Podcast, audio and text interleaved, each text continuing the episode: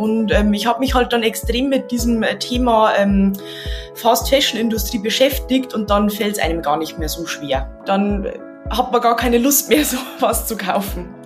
Wenn man gegenüber dem Kleidungsstück wieder Wertschätzung entwickelt, das ist, glaube ich, schon das Allerwichtigste, weil dann ändert sich schon was im, im Umgang mit der Kleidung und dann ändert sich natürlich auch im, im Einkauf was.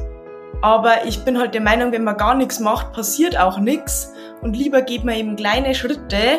Und das wollen wir eigentlich mit dem Zusatz aussagen, dass eine Revolution mit Machen oder einem ersten Schritt beginnt. Wir haben dann einfach den Weg für uns gefunden, dass wir kleine Stückzahlen produzieren. Durch das müssen wir einfach nicht so in die Vorleistung gehen und können wir dadurch die Kosten wieder ein bisschen regulieren. Und das ist jetzt mittlerweile komplett Manufaktur, dass die Teile direkt von der Nähmaschine in den Laden wandern. Und das ist, glaube ich, der größte Vorteil. Hallo und herzlich willkommen zum Podcast Fotografie für nachhaltige Marken. Mein Name ist Sophie Valentin, ich bin Fotografin und ich möchte den Wandel zu einer nachhaltigen Welt aktiv mitgestalten. Deshalb gibt es diesen Podcast, der zum einen eine Plattform bieten soll für Menschen, die einen nachhaltigen Weg eingeschlagen haben, der dich vielleicht sogar zu mehr Nachhaltigkeit inspiriert, der als Netzwerk dienen soll und der zum anderen Tipps und Inspirationen liefert, wie Fotografie als Kommunikationsmittel erfolgreich eingesetzt werden kann. In der heutigen Folge treffe ich Steffi von Capstock. Sie hat eine ganz tolle Geschichte zu ihrer Entscheidung, einen Secondhand-Laden zu gründen, mitgebracht. Denn was im Keller ihrer Eltern begann, ist mittlerweile sogar zu einer eigenen Manufaktur gewachsen. Und warum Steffi entschieden hat, eine eigene Brand zusätzlich zum Laden zu gründen und wieso ihr großes Learning war, in eine Fotografe zu investieren, das erfährst du in der heutigen Folge. Und ich wünsche dir jetzt ganz viel Spaß beim Hören. Ja, herzlich willkommen, liebe Steffi von Capstock. Ich freue mich ganz sehr, dass du dir die Zeit heute nimmst und zu Gast bist bei meinem Podcast und wir jetzt vor allem über dein Label sprechen und gerne auch über Nachhaltigkeit und natürlich auch über Fotografie. Und ich würde sagen, wir starten, indem du dich gerne einmal vorstellst. Wer bist du und was machst du? Also ich freue mich auch sehr, hier sein zu dürfen.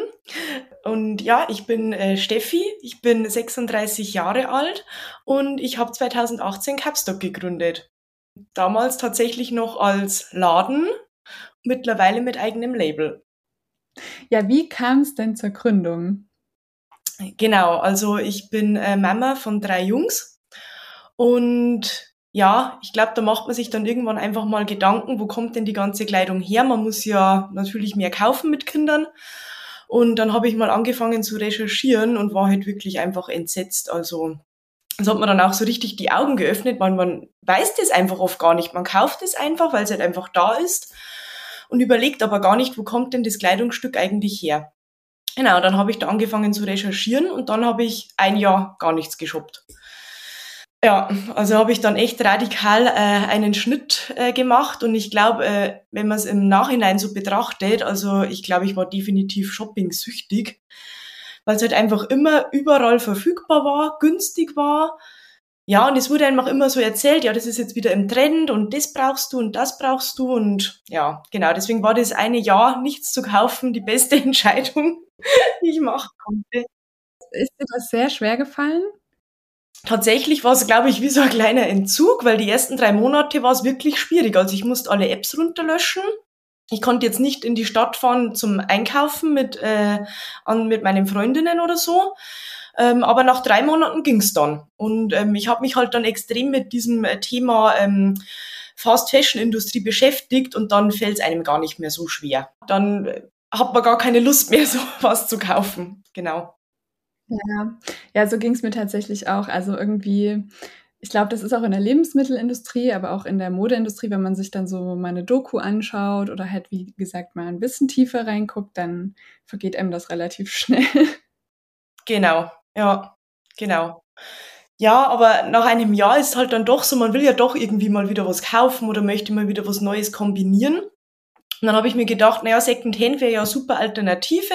Das muss nicht neu produziert werden wäre ja ideal, aber bei uns am Land halt wirklich schwierig, weil es irgendwie nicht so wirklich äh, schöne Second-Hand-Läden gab oder gar nicht so die Auswahl. Ja, und dann habe ich kurzerhand selbst einen äh, eröffnet. Ach, richtig cool. Also hast du wirklich da einfach den Mut gefasst und gesagt, okay, wenn, wenn das Angebot hier nicht da ist, dann biete ich das sozusagen an. Genau, aber erst mal ganz klein bei meinen Schwiegereltern im Keller und da hatte ich dann einmal im Monat geöffnet und da sind die Leute dann tatsächlich aber in die Siedlung gekommen und haben da im dem Kellerladen äh, geshoppt quasi. Genau. Ach cool. Und ähm, wo hast du die Secondhand-Kleidung bezogen? Ähm, das haben wir damals, also los ging es halt mit Freundinnen, die mir das gebracht haben und dann wurden das aber mit, also dann die Kunden. Äh, Kundinnen, die einfach bei mir geshoppt haben, haben auch gefragt, ob sie gleichzeitig was abgeben können. Ach, mega cool. Voll die, ja. voll die schöne Geschichte irgendwie. ja. Okay, und dann, ähm, genau, erzähl noch mal gerne kurz, wie es dann weiterging. Also bist du dann vom Kellerladen ähm, umgezogen sozusagen. Genau, genau. Ähm, vom Kellerladen bin ich dann in die nächstgrößere Stadt äh, gegangen und da habe ich dann den ersten Laden so quasi eröffnet. Dann kam Corona, genau, pünktlich zur Eröffnung, also ein paar Monate später. Aber da haben wir dann einfach über Instagram weitergemacht und unseren Online-Shop ausgebaut. Von dem her hatte das auch wieder was Gutes. Das hat halt immer so Vor- und Nachteile. Genau. Und ähm, ja, da hat man dann den Laden und da wurde aber das Label schon immer ein bisschen größer. Ähm, hat man dann direkt im Laden, also im hinteren Bereich, ähm, schon so eine kleine Nähwerkstatt, eine kleine Manufaktur und da haben wir schon unsere Sachen dann gefertigt. Ja, da kommen wir gleich gerne nochmal dazu, wie es dann dazu kam. Ihr schreibt auf eurer Webseite als Brandzusatz, uh, It's Time for Fashion Revolution.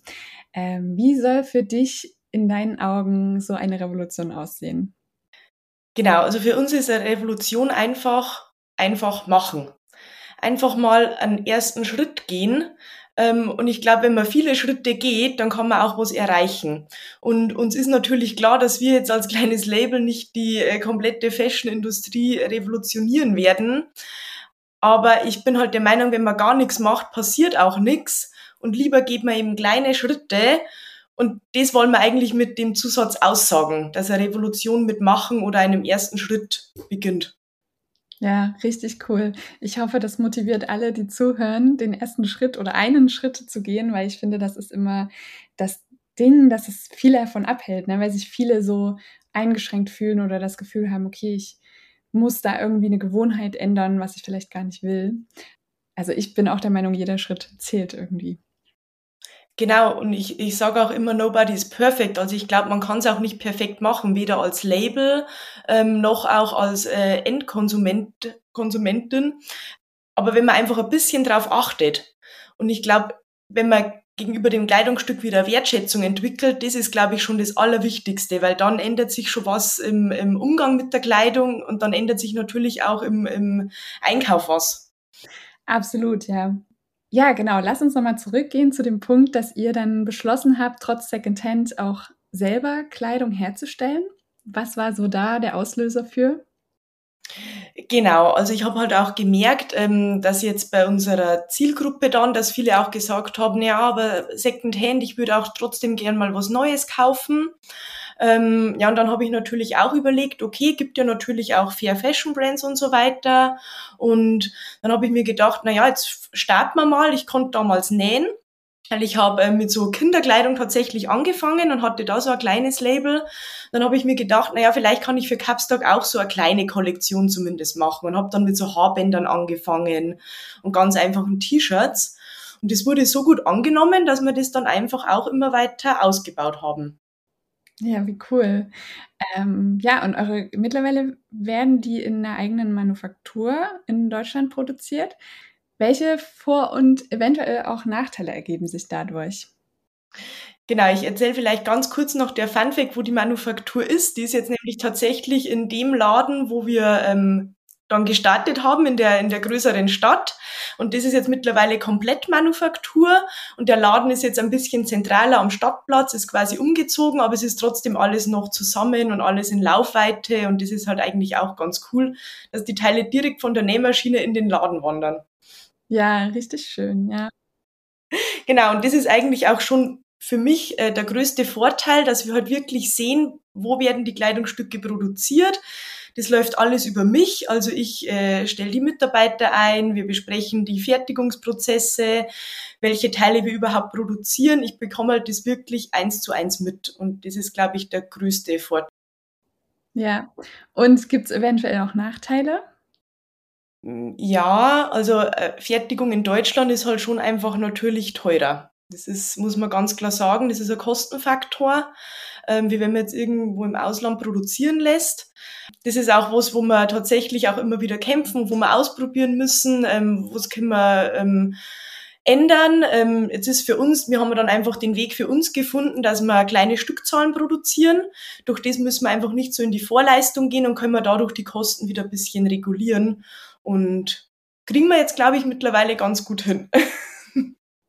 Ja, ja, total. Also ich glaube, es ist einmal der Ka äh, Kostenfaktor und auch überhaupt, was mir immer auffällt, überhaupt noch Produktionsstätten zu finden, die in Deutschland zum Beispiel noch Webstühle haben, jetzt mal, ne, als Beispiel.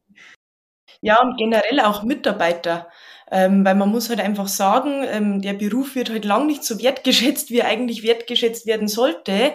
Und jetzt äh, lernt es ja auch fast niemand mehr. Das ist halt auch sowas, ja. Ja, das, das stimmt. Aber total schön, dass ihr da auch diese Priorität setzt und das auch so durchzieht, ne? Und nicht irgendwie aufgebt oder sagt, okay, dann verlagern wir das jetzt doch ins Ausland, weil es hier nicht mehr möglich ist. Genau, also das wäre jetzt was, was für mich überhaupt nicht in Frage kommen würde. Da bin ich auch wirklich froh, dass ich das zu 100 Prozent sagen kann, dass das bei uns produziert wird. Wir haben ja dafür andere Punkte, wie jetzt, wir haben ja noch nicht komplett Stoffe aus Biobaumwolle zum Beispiel. Wir benutzen Stoffe ohne Polyester, aber wir haben jetzt noch nicht, äh, wir haben ja teilweise nur Ökotex-Standard, äh, sage ich jetzt mal, also das nur in Anführungszeichen, weil da sind wir wieder bei der Revolution. Man muss, glaube ich, einfach mal anfangen und wenn ich jetzt sage, ich will gleich alles komplett perfekt machen, dann klappt's nicht, dann geht's nicht. Ja, absolut, absolut. Ihr bietet auch einen Reparaturservice an, um vor allem auch die Langlebigkeit eurer Kleidung zu gewährleisten. Ja, wie läuft das ab und äh, wie wird das wahrgenommen? Ähm, genau, durch das, dass wir gesagt haben, okay, wir haben unsere eigene Manufaktur, wir haben die Möglichkeit, das anzubieten, war das für uns gar keine Frage, das nicht anzubieten. Und es ist jetzt so, ähm, du kaufst jetzt was bei uns und dann geht vielleicht doch mal irgendwo eine Naht auf. Und dann schreibst uns du eine E-Mail oder kommst im Laden vorbei, je nachdem, wo du es geshoppt hast. Ähm, und dann reparieren wir das für dich wieder kostenlos und du bekommst dein Kleidungsstück wieder. Super. Und ähm, ja, wie wird das so angenommen? Also nutzen das viele? Genau, also ich glaube, durch das, dass wir jetzt wirklich noch sehr klein sind und gerade im Online-Handel noch nicht so ähm, groß mit dabei sind und da noch nicht so viele Bestellungen haben, ähm, kann man das jetzt vielleicht noch gar nicht so sagen. Aber wenn was ist, wird das natürlich angenommen. Und da wird auch immer gesagt, wie toll, dass ihr das macht und ähm, danke für diesen Service. Also das schätzen die Leute schon. Ja, früher war das ja irgendwie auch normal, habe ich so das Gefühl, ne? Also meine Großeltern oder sie konnten das halt auch selber noch machen, ne? Und ähm, genau, deshalb ist das irgendwie toll, dass es das jetzt, also es ploppt ja mittlerweile überall auf, solche, so ein Service, ne? Ja, weil wir haben ja auch eine Änderungsschneiderei dabei bei uns in der Manufaktur und es wird tatsächlich auch gut angenommen, aber man merkt einfach, ähm, dass die Kleidungsstücke halt teilweise so günstig sind beim Einkaufen, dass den Leuten die Reparatur zu teuer ist.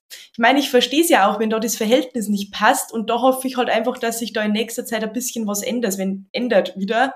Wenn das Kleidungsstück an sich den Wert wieder hat, den es verdient, dass dann auch für die Reparatur das okay ist, wenn man da mal dann den normalen Preis quasi zahlt. Ja, ja, total. Ja, lass uns gerne noch über Fotografie sprechen. Ähm, ich kann mir vorstellen, vor allem äh, in der Corona-Zeit und als es dann darum ging, äh, in den Online-Bereich zu gehen, dass das wahrscheinlich eine Herausforderung für euch war. Ähm, nichtsdestotrotz, wie seid ihr das angegangen? Also ich muss sagen, da hätte man viel früher schon auf ähm, professionelle Fotografie setzen sollen. Das war tatsächlich ein Learning, äh, das wir hatten. Wir haben ähm, das am Anfang komplett selbst gemacht. Aber ja, merkt man halt einfach. Also du äh, bist ja vom Fach und ähm, gerade im Online-Bereich muss das einfach, ähm, soll das nach was ausschauen und soll ja auch die Wertigkeit von den Kleidungsstücken ähm, darstellen, ähm, so ein Foto. Genau, aber seit letztem Jahr ähm, haben wir jetzt eine Fotografin, die bei uns im Team ist. Und das ist echt äh, super, weil man halt wirklich dann auch ja, wir haben ja oftmals äh, Stoffreste, da machen wir dann schnell mal ein Teil, weil wir sagen, okay, bevor wir die Stoffe äh, wegwerfen, könnte man vielleicht einen Top draus machen. Und dann braucht man natürlich schnell Fotos und das ist halt jetzt super, weil wir das einfach hausintern ähm, dann ähm, umsetzen können. Wahrscheinlich auch schneller, also direkte Kommunikation, ne? Genau, das ist mit der Kathi echt super. Das ist auch eine Freundin von mir und ähm, da bin ich jetzt echt froh, dass die jetzt bei uns arbeitet, weil das war eine Investition, das hätte man schon viel früher machen sollen. Ja. Ja, aber schön, dass du das äh, auch so offen und ehrlich kommunizierst und dass du das auch als Learning siehst, weil ähm, genau, ich glaube, die Erfahrung machen viele am Anfang und ärgern sich dann, dass sie da irgendwie Zeit investiert haben, wo sie vielleicht am Ende Geld hätten investieren können, um einfach ein besseres Ergebnis zu bekommen. Ja, wie würdest du jetzt so eure Bildsprache beschreiben? Also gab es dann einen Moment, wo ihr darüber gesprochen habt, wie das sein soll, in welche Richtung es gehen soll? Oder habt ihr einfach ausprobiert und dann zusammen beim Machen was entwickelt? ich glaube tatsächlich, wir sind immer noch am Ausprobieren. Wo es tatsächlich bei uns auch noch eine große Schwierigkeit ist, ist das Thema Models. Ähm, da sind wir immer auch noch ein bisschen am Überlegen. Ähm, Mai als kleines Label ist natürlich dann auch wieder der Kostenfaktor einfach. Und was ich mir für die Zukunft halt einfach wünschen würde, dass vielleicht auch ähm, unsere äh, Kundinnen vielleicht auch ähm, als Model quasi auftreten würden, weil das wollen wir mit unseren Fotos eigentlich aussagen, dass unsere Kleidung für jede oder jeden geeignet ist und auch für den Alltag ähm, gut zu tragen ist. Und nicht jetzt nur so für bestimmte Anlässe, sondern eben auch, ähm, wenn man jetzt auf den Spielplatz geht oder zum Einkaufen, dass das wirklich so Wohlfühlkleidung für jeden Tag ist. Und ich glaube, das kann man halt mit Fotos gut ausdrücken. Und ja, da sind wir immer noch ein bisschen so am Ausprobieren. Ähm, wie, wie habt ihr das bisher gemacht mit, der Model, mit dem Model Scouting?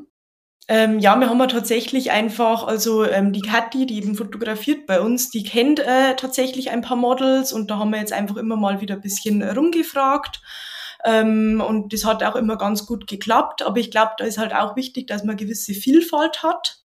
Genau, da sind wir halt einfach immer wieder am, auf der Suche und am Schauen und jetzt sind wir, mal, sind wir eben mal am Überlegen, wie wir schaffen können, da mal Kundinnen mit ins Boot zu holen.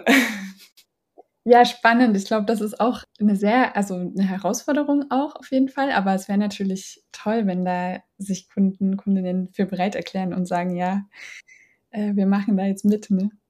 Ja, sehr, sehr spannend, äh, liebe Steffi. Wir sind eigentlich auch schon am Ende von der Folge. Es sei denn, du hast noch irgendwas, was dir auf dem Herzen liegt, was du gerne noch mitgeben möchtest. Also, was mir einfach wirklich am Herzen liegt, dass man sich nicht zu viel Druck machen soll, wenn man jetzt in der in dem in der Nachhalt in dem Nachhaltigkeitsthema drin ist, ähm, sondern dass man einfach sagt, okay, ich probiere jetzt einfach mal und gehe eben einfach mal den ersten Schritt. Ich glaube, das ist einfach wirklich das Allerwichtigste und keiner ist perfekt. Ja, ja, schöne, schöne Abschlussworte auf jeden Fall und immer sehr motivierend. Äh, ich wünsche euch alles, alles Gute. Ich bin gespannt, wie es weitergeht. Drückt euch da sehr die Daumen. Und ja, dass es übers Probieren immer weiter Learnings gibt und ihr euch weiterentwickeln könnt. Und ja, toll, dass ihr diese Arbeit und diesen Weg verfolgt. Vielen Dank für das schöne Gespräch. Es hat echt Spaß gemacht und ja, schauen wir mal, was noch alles so kommt. Wenn dir die Folge gefallen hat und du das gut findest, was du hörst, dann freue ich mich natürlich sehr, wenn du den Podcast teilst auf Instagram, bei LinkedIn oder einfach mit deinen Lieblingsmenschen.